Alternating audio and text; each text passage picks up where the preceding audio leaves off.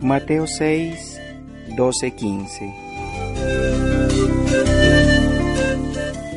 Perdona nuestras ofensas, como también nosotros perdonamos a los que nos ofenden. No nos dejes caer en tentación y líbranos del mal. Queda bien claro que si ustedes perdonan las ofensas de los hombres, también el Padre Celestial los perdonará.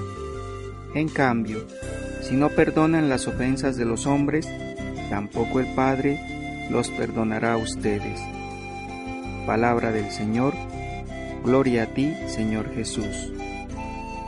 Escuchemos ahora una corta reflexión. El perdón nos abre a Dios, a su misericordia, a su fortaleza.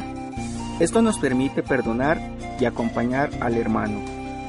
Sabemos que el pasado no se puede cambiar, pero que sin el perdón no podemos avanzar ni crecer como personas. Te invito, a ti oyente, a crear espacios de reconciliación para que ayudemos y acojamos a quienes han vivido la violencia. A continuación escucharemos a Axel Navarro, quien nos comparte un audio sobre perdón y reconciliación.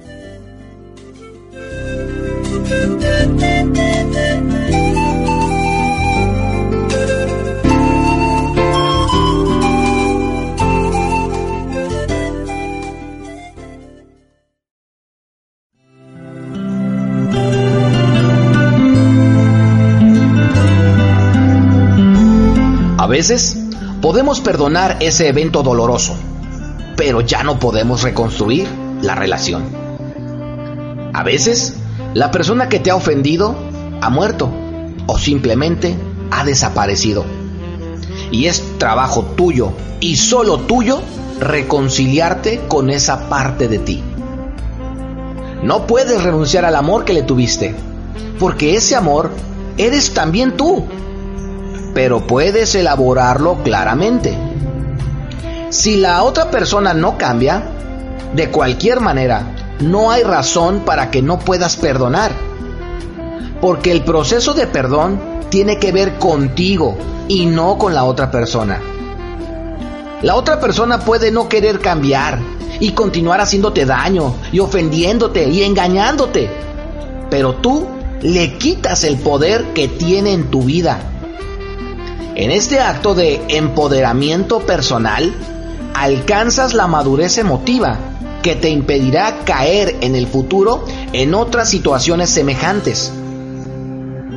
Antes de iniciar ese proceso, medita sinceramente lo siguiente.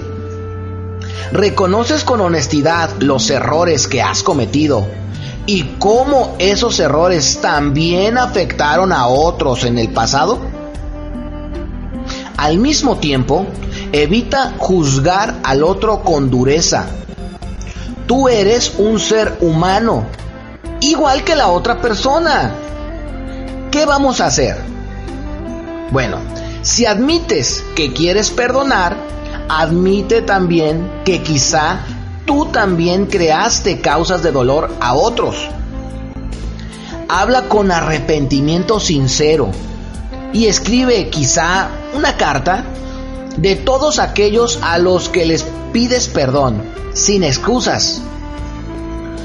No se puede obligar a nadie a que te perdone, ni que te comprenda tus errores.